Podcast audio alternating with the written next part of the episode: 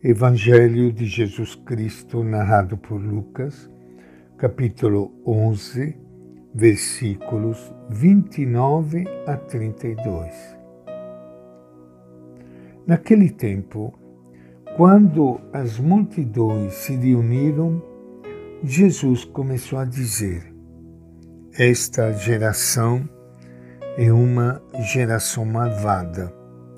Procura um sinal mas não lhe será dado nenhum sinal, a não ser o de Jonas. Porque assim como Jonas foi um sinal para os ninivitas, do mesmo modo o Filho do Homem será um sinal para esta geração. A rainha do sul se levantará com os homens desta geração no julgamento e os condenará, porque ela veio dos confins da terra para escutar a sabedoria de Salomão. E aqui está quem é maior do que Salomão. Os habitantes de Nínive se levantarão com esta geração no julgamento e a condenarão, porque eles se arrependeram com a pregação de Jonas e aqui está quem é maior do que Jonas. Esta é a palavra do Evangelho de Lucas. Iniciando agora o nosso encontro com o Evangelho de Jesus, quero enviar um abraço a todos vocês, amigos ouvintes, amigas ouvintes Estamos no início da semana. Peço a Deus por todos vocês para que esta semana se torne mais uma oportunidade para nós fazermos o bem,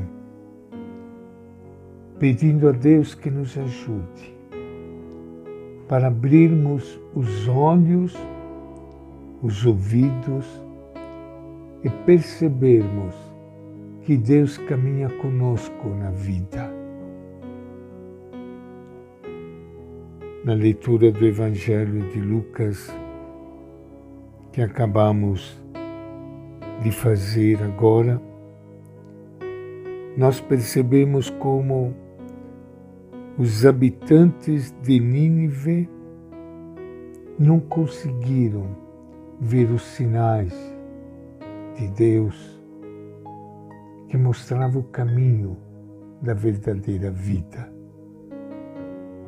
E será que nós conseguimos ver sinais de Deus no cotidiano da nossa vida? Ou precisamos de coisas extraordinárias, de milagres, situações extravagantes, para nos convencermos que Deus está presente junto de nós. Por isso que este é o momento oportuno para todos nós pararmos um pouco, olharmos a nossa vida, o dia a dia da nossa semana, às vezes dias sempre iguais, monótonos, porque nós não sabemos enxergar estes sinais. Sinais que aparecem nas coisas rotineiras da vida, na natureza, no céu, na terra, nas pessoas, numa palavra, até mesmo ouvindo música, vendo televisão, prestando atenção aos acontecimentos da vida Pare um pouco para pensar e você vai perceber como Deus é realmente companheiro nosso. Jesus sente que suas palavras e obras não encontram acolhimento no coração de seus conterrâneos, sobretudo dos dirigentes do povo. De vez em quando ele é desafiado a exibir algum prodígio espetacular capaz de convencê-los de que ele é verdadeira, verdadeiramente o Filho de Deus. No entanto, basta-lhes o eloquente sinal de Jonas.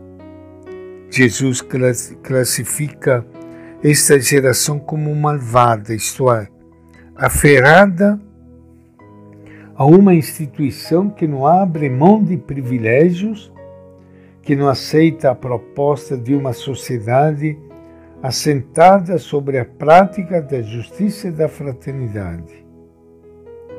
É uma geração tão avessa à presença e à mensagem de Jesus que no dia do julgamento será condenada, não por Jesus, mas pelos que se converteram com a pregação de Salomão e de Jonas, pois aqui está alguém, ele mesmo, Jesus, que é maior do que Salomão e Jonas.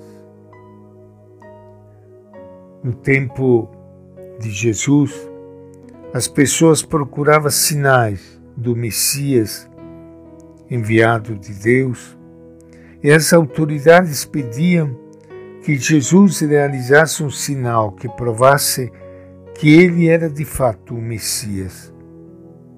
Segundo Lucas, Jesus recusa até mesmo apontar o sinal da ressurreição.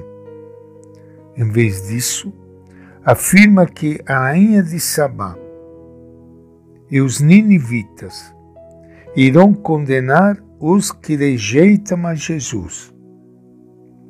Com efeito, Jesus é mais sábio que o rei Salomão, é muito maior do que Jonas, mas as autoridades não lhe dão ouvidos e não se convertem. Prefere continuar servindo aos seus próprios e mesquinhos interesses em vez de se colocarem a serviço do projeto de Jesus, que através da justiça constrói nova sociedade e nova história. Assim fazendo, as autoridades confirmam que estão contra Jesus, isto é, do lado de Satanás, que cria o reino da injustiça. E esta é nossa reflexão de hoje do Evangelho de Lucas.